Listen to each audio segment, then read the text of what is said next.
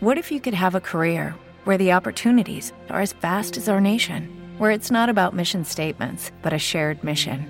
At U.S. Customs and Border Protection, we go beyond to protect more than borders from ship to shore, air to ground, cities to local communities. CBP agents and officers are keeping people safe. Join U.S. Customs and Border Protection and go beyond for something far greater than yourself. Learn more at cbp.gov/careers. Clásica FM Podcast.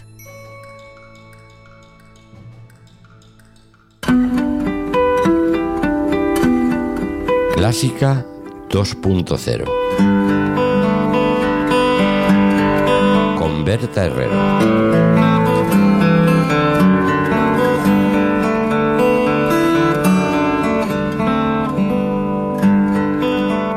Saludos a todos y bienvenidos a Clásica 2.0, el rincón de Clásica FM donde nos acercamos a la música clásica a través del rock, del jazz e incluso descubrimos nuevas versiones de música clásica a través de otros compositores clásicos.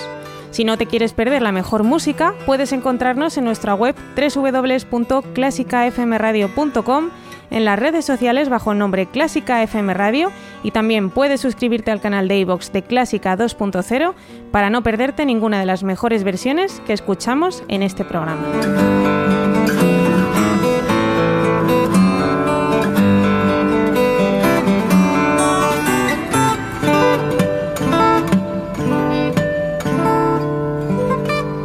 Hoy Clásica 2.0 vuelve a su esencia original, donde buscamos las inspiraciones de las canciones de cualquier género en la música clásica. Una mirada hacia la música clásica que muchas veces es la base fundamental de las canciones que surgen, como es el caso de las que vamos a escuchar hoy. Todas las canciones de este Clásica 2.0 han cogido la inspiración en la música clásica, no solo en una pieza, sino que han basado su canción en dos piezas sacadas del género clásico. Por lo que hoy escucharemos primero las dos inspiraciones clásicas originales para acabar escuchando la canción resultante. Un programa lleno de buena música que espero que disfrutéis. En Clásica FM, la nueva normalidad es la normalidad de siempre. Disfruta cada día de nuevos podcasts en Clásica FM. Berta Herrero, Carlos Iribarren, Isabel Juárez, Carlos López, Isabel Roch, Mario Mora y Ana Laura Iglesias te traemos de lunes a viernes nuevos contenidos en clásicafmradio.es. Encuentra diariamente un nuevo programa en la pestaña Elige de nuestra web y en cualquier aplicación móvil de podcast buscando el canal Clásica FM Radio. Elige la normalidad de siempre con la mejor música del mundo en Clásica FM. Y recuerda que esta plataforma sigue adelante gracias a tu ayuda. Siempre y ahora más que nunca, necesitamos que te unas a nuestra comunidad de mecenas con 5 euros mensuales sin compromiso de permanencia. Más información en la pestaña Hazte mecenas de clásicafmradio.es. Empezamos nuestro recorrido de hoy por el barroco, con su autor fundamental, Bach. El preludio y fuga en La menor BWV 543 es una pieza para órgano escrita por Bach en la época en la que él era organista de la corte del duque de Sajonia. El preludio comienza con una larga introducción en la que expone el tema con una línea de bajo cromática descendente y unos acordes arpegiados sobre ella.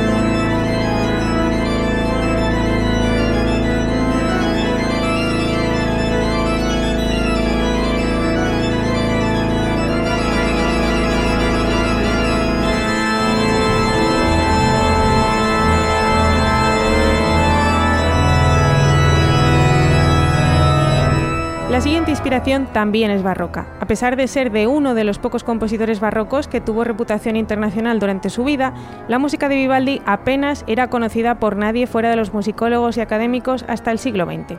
Hacia el final de su vida, su música instrumental había pasado de moda en su Venecia natal, por lo que Vivaldi se concentró en la ópera y viajó a Viena con la esperanza de poder organizarlas allí. Pero la persona con la que contaba para ganarse la vida hasta que sus óperas pudieran representarse murió. Vivaldi estaba en la miseria cuando murió en Viena con 63 años y su música fue rápidamente olvidada. Vivaldi era prácticamente desconocido desde su muerte en 1741 hasta 1926, cuando se descubrió en Italia una gran colección de manuscritos musicales en los archivos de un monasterio. Llevó muchos años de trabajo e investigación catalogar los manuscritos, pero después de la Segunda Guerra Mundial, la música de Vivaldi se imprimió en una nueva edición que se distribuyó por todo el mundo. Aunque muchos de los más de 500 conciertos de Vivaldi fueron para violín, también escribió para otros instrumentos, como es el caso del oboe, instrumento para el cual escribió más de 20 conciertos. El oboe era un instrumento muy popular durante la época barroca, ya que era un instrumento usado en las orquestas de Bach y de Händel. Su concierto en La menor para oboe está dividido en tres movimientos, del cual escucharemos ahora su primer movimiento.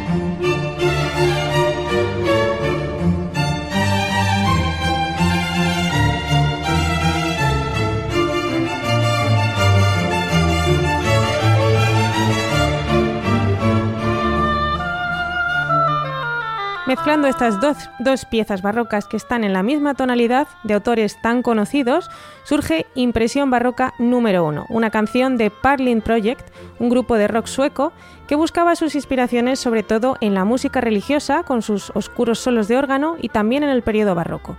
La introducción de esta canción abre con la secuencia de acordes sacada del preludio para órgano de Bach y es seguida por el tema del concierto para oboe, una perfecta mezcla de ambas piezas que suena así.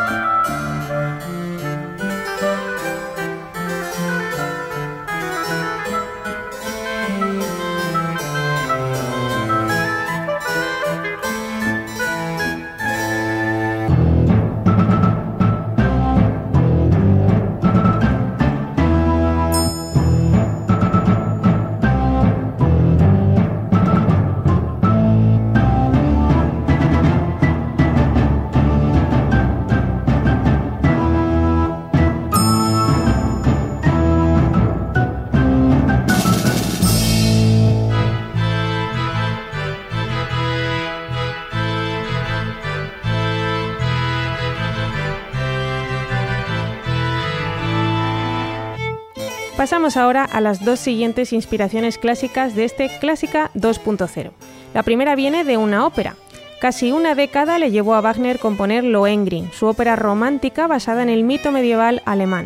Esta ópera, con guion en alemán del propio Wagner, está estructurada en tres actos con una duración total de cuatro horas. La parte musical más famosa, la marcha nupcial, marca el inicio del tercer acto, cuando Elsa y el caballero, llamados por el coro, entran en la cámara nupcial.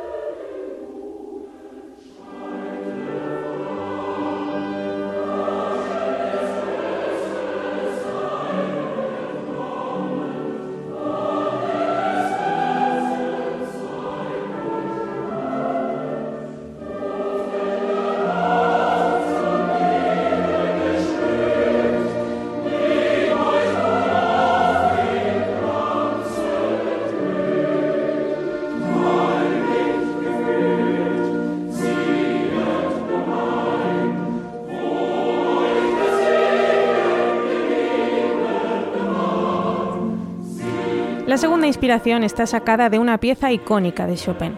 Aunque en su tiempo fue una composición casi desconocida, ahora se considera innovadora por lo que supuso para la evolución de la sonata durante el romanticismo. Estoy hablando de su sonata número 2 en si bemol menor. Esta pieza casi no se parece a una sonata en su forma convencional. El objetivo de Chopin con ella no era acabar con la estructura de la sonata, que él conocía y respetaba profundamente, sino más bien enriquecerla.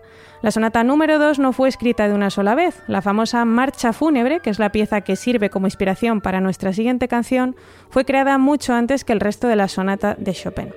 En la víspera del aniversario de uno de los eventos más trágicos de la historia polaca del siglo XIX, el levantamiento de noviembre. Más adelante compuso las tres partes restantes de la sonata. La marcha fúnebre de Chopin se ha convertido en una de sus piezas más conocidas. El ambiente intenso y oscuro de la música es creado por la mano izquierda tocando acordes pesados en un registro muy grave, evocando así el sonido de una campana de iglesia sonando. En contraste con esto, la segunda parte de este movimiento es una melodía mucho más tranquila.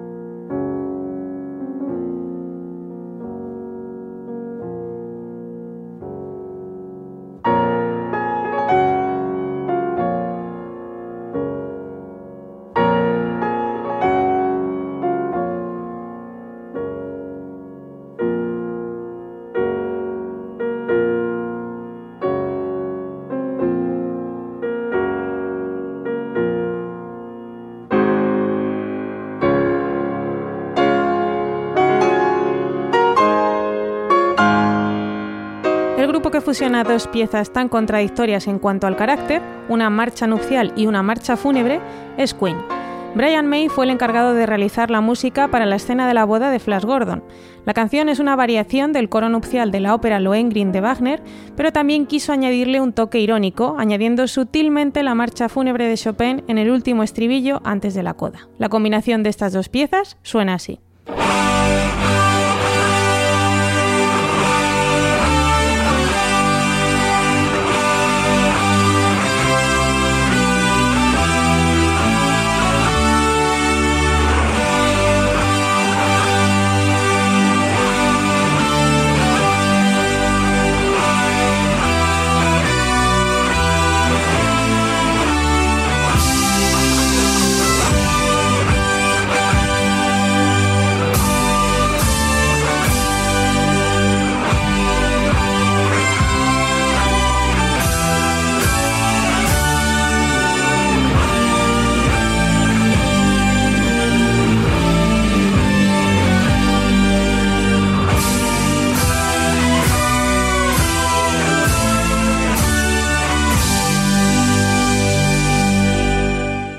Ahora de registro con América, la famosa canción del musical West Side Story, cuya música fue compuesta por Leonard Bernstein.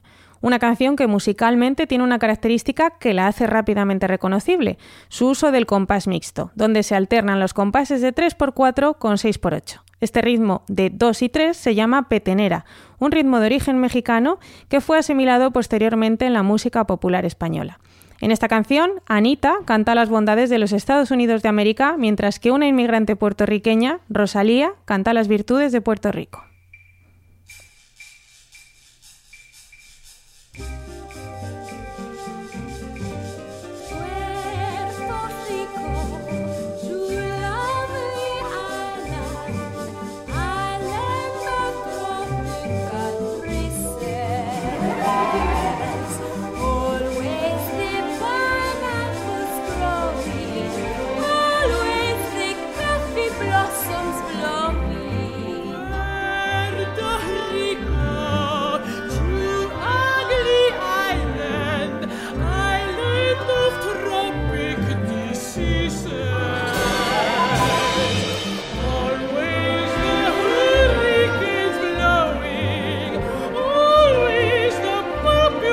population growing. And the money owing. Oh, and the babies crying. Oh, and the bullets flying. Watch out! I like the island Manhattan. I know you do.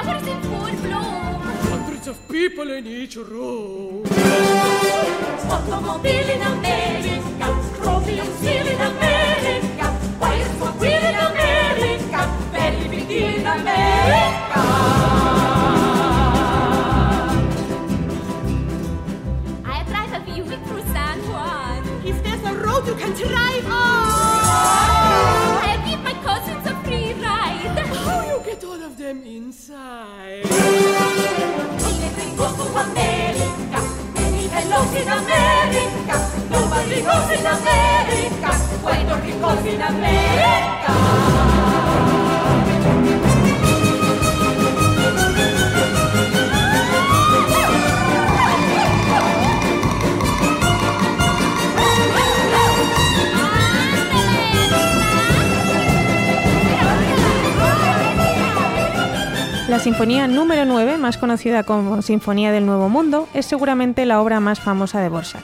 La compuso en 1893 durante su estancia en Estados Unidos y donde también fue estrenada en el Carnegie Hall de Nueva York.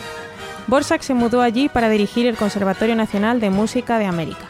Esta sinfonía tiene una gran relación con su título, aunque en realidad la traducción es Sinfonía desde el Nuevo Mundo, como una referencia que hace Borsak hacia la antigua Europa, demostrando así una evolución que se refleja en el último acorde de la sinfonía, que termina decreciendo hasta piano, haciendo así referencia al título, alejándose de la vieja Europa.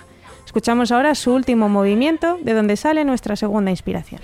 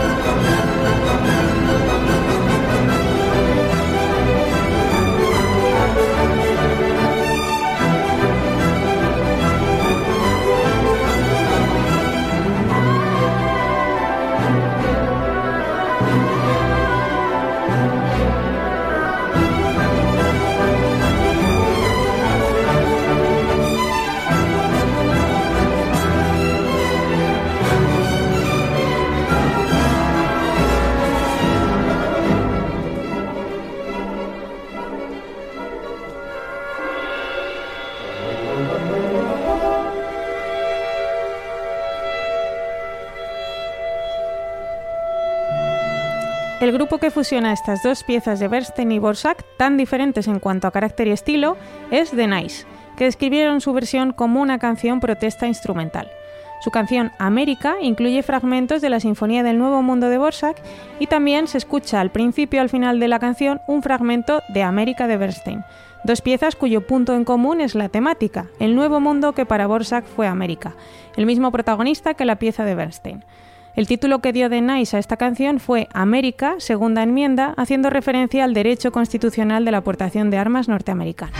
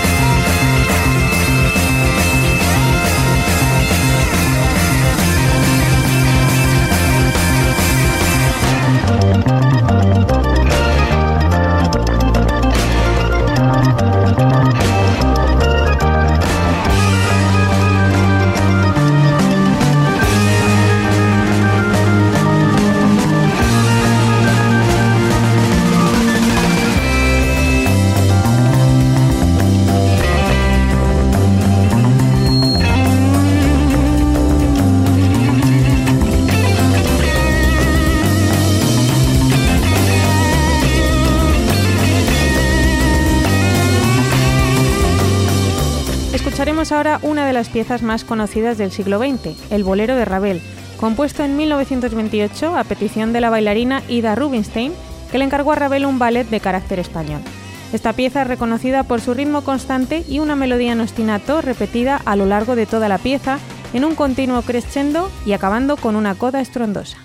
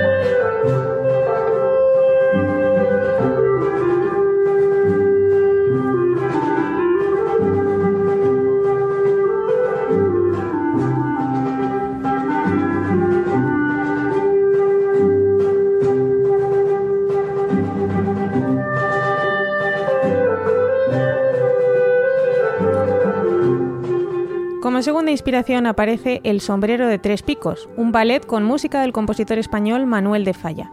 Este ballet se desarrolla en dos cuadros representados cada uno con diferentes piezas. Escuchamos ahora un breve fragmento de La danza del molinero, que es precisamente el fragmento en el cual se inspira nuestra siguiente canción.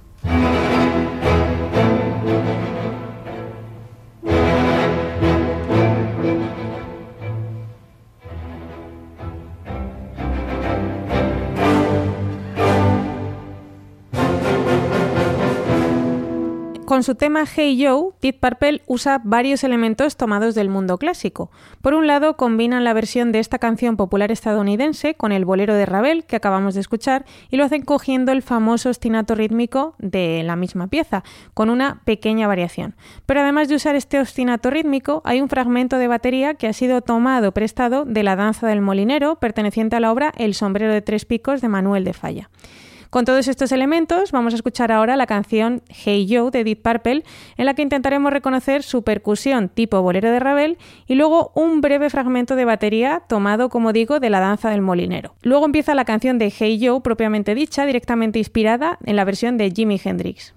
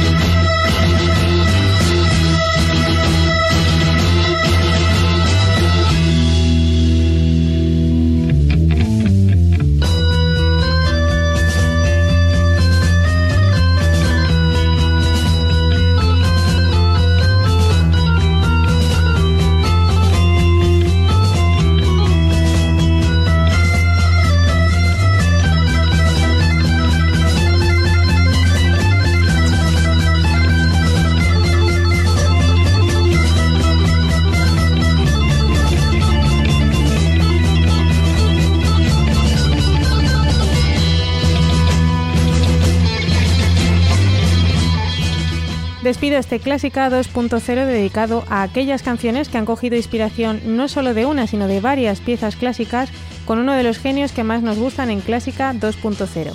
Jethro Tull y su canción titulada By Can Permission Of, con permiso de, un título muy apropiado para este Clásica 2.0 de hoy y también para la canción, ya que toma prestadas muchísimas melodías de diferentes compositores. En los solos de piano se combinan versiones de la sonata para piano número 8, la sonata patética de Beethoven y el preludio de Rachmaninoff Opus 3 número 2 con elementos del jazz, demostrando así ser un experto en una amplia variedad de formas. Antes de terminar, me gustaría también agradecer que me hayáis acompañado en este programa. Gracias al equipo de Clásica FM, con Mario Mora en los controles y esperando que hayáis disfrutado de Clásica 2.0, os saluda Berta Herrero.